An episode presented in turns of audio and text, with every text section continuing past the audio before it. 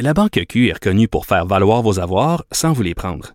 Mais quand vous pensez à votre premier compte bancaire, tu sais, dans le temps à l'école, vous faisiez vos dépôts avec vos scènes dans la petite enveloppe. Hmm, C'était bien beau. Mais avec le temps, à ce compte-là vous a coûté des milliers de dollars en frais, puis vous ne faites pas une scène d'intérêt. Avec la Banque Q, vous obtenez des intérêts élevés et aucun frais sur vos services bancaires courants. Autrement dit, ça fait pas mal plus de scènes dans votre enveloppe, ça. Banque Q. Faites valoir vos avoirs. Visitez banqueq.ca pour en savoir plus. Dans les euh, nouvelles, on parle de ce, ce chauffeur. En fait, euh, c'est un incident qu'on avait un peu de mal à interpréter hier. Euh, Quelqu'un qui allait, dit-on, foncer sur la foule, un jeune qui allait fonder sur, foncer sur la foule avec son véhicule. Il y a un individu qui a eu un geste héroïque, en même temps un réflexe là, à peu près instantané qui est allé avec son véhicule faire obstacle. On en sait plus là, cet après-midi. Euh, C'est passé devant le palais de justice. On a un peu d'éléments qui nous aident à comprendre. Oui, quelques éléments de compréhension dans le, le cas de ce chauffeur qui s'appelle Samuel Tremblay, seulement 19 ans, euh, qui, euh, après une, une courte poursuite policière, s'est vu être arrêté par un citoyen là, avec sa, sa Mercedes qui est imp- euh, carrément qui avec qui il a eu S'est mis dans le contact, chemin devant mis dans le chemin. D'ailleurs, qui a eu des dommages, heureusement pas de blessures. Éric Marciano et cette, euh, ce citoyen qui a décidé, euh, se remémorant d'ailleurs les images sur, sur le coup, là, on s'entend que ça se fait très rapidement, mais du camion bélier euh, donc euh, en, en- en France et des, des éléments comme ça qui lui ont fait croire que, ben croire, c'est carrément ce qui était en train de se passer. L'individu va foncer sur la foule. D'ailleurs, euh, il, il était tout près là, de frapper des piétons et des travailleurs de la construction qui travaillaient sur un édifice du CHUM tout près. D'ailleurs, les policiers l'ont l'ont remercié. On peut s'imaginer que dans des cas comme ça, les policiers peuvent dire vous n'avez pas à vous interposer, vous devriez juste vous tasser. Dans ce cas-là, les policiers du SPVM euh, étaient, semble-t-il, très sympathiques, chaleureux avec lui, le fait qu'il qu'il soit intervenu. Et là, on arrive au, euh, ben, à ce- ce- cette personne, ce chauffeur, Samuel Tremblay, 19 ans, qui a été formellement accusé de conduite dangereuse euh, et d'autres accusations. Là, on parle vraiment d'une kyrielle d'accusations dans ce, dans ce cas-là. Son enquête sur remise en liberté sera jeudi. Et ce qui retient l'attention, c'est que, entre autres, sa mère a fait une sorte de cri du cœur sur euh, le sujet de son fils, qui ça semble être un cas de dés- désinstitutionnalisation.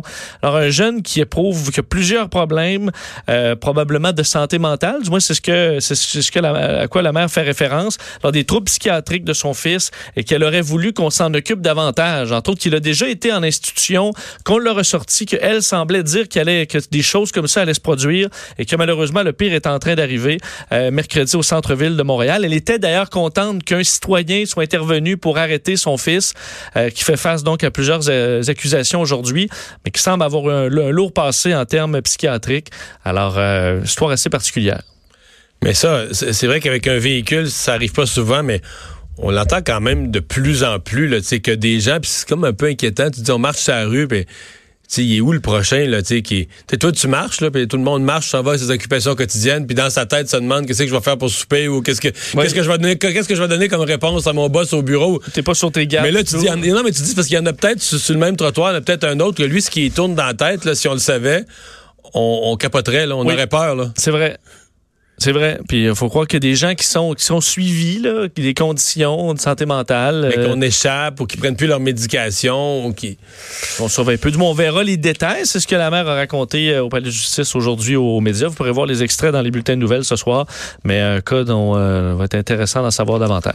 Alors, la destitution de Trump est à l'ordre du jour là, au Congrès américain depuis maintenant quelques semaines.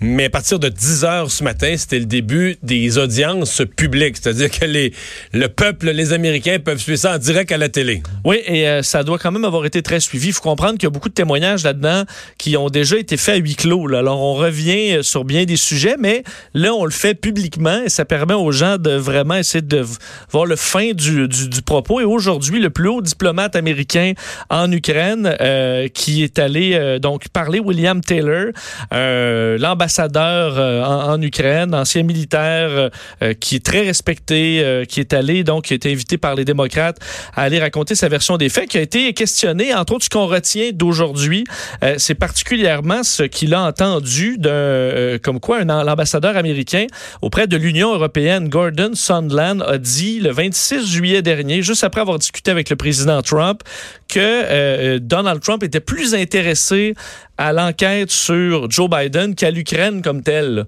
Alors que quand il faisait affaire, bref, avec le, dans le dossier ukrainien, c'était pour faire avancer son dossier contre son possible il adversaire. Il s'en foutait de l'Ukraine, puis des relations avec la Russie, puis des misères en Ukraine. Exactement. C'est ce que euh, William Taylor est allé en gros raconter, comme quoi qu'il y a certaines personnes là, dans l'appareil gouvernemental qui, pour, qui c'est leur avis là, que Donald Trump faisait passer cette enquête-là avant les intérêts, euh, disons, d'autres intérêts géopolitiques internationales.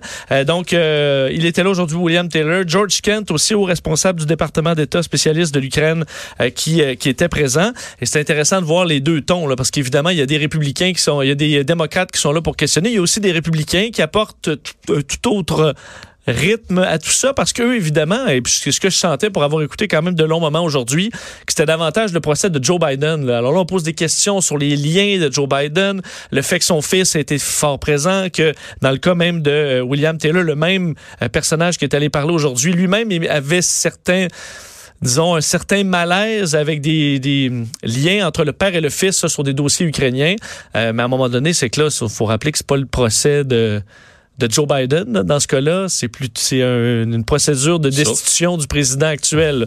Alors euh, les deux, on s'entend que les deux partis ont pas le même agenda, ça s'est senti très rapidement aujourd'hui. Alors plusieurs témoins qui vont euh, se succéder intéressant. Ça permet à la population américaine de se faire un, mhm, sa, propre, idée. Mais sûrement que demain matin aux États-Unis, on, parlera de tout ce qui s'est dit. On fera le bilan de la journée, mais on regardera les codes d'écoute aussi. Je suis convaincu qu'on sera intéressé de savoir est-ce que, est-ce que les Américains ont suivi ça en direct sur Internet ou sur les, différents réseaux d'information en continu, puis dans quelle proportion. Ce qui semble être la principale inquiétude, je pense, des démocrates, c'est on dirait que les Américains qui détestent Donald Trump, il y en a quand même un pourcentage, ont comme un peu baissé les bras. L'impression que ça n'arrivera pas. Ils n'ont pas une confiance. C'est sûr que veux pas quand tu arrives à l'étape supérieure du Sénat, euh, ça passera pas. Mais on dirait que c'est moins hmm. suivi parce qu'on en a vu tellement, puis euh, que les Américains, les démocrates du moins baissent les bras un peu. On s'arrête.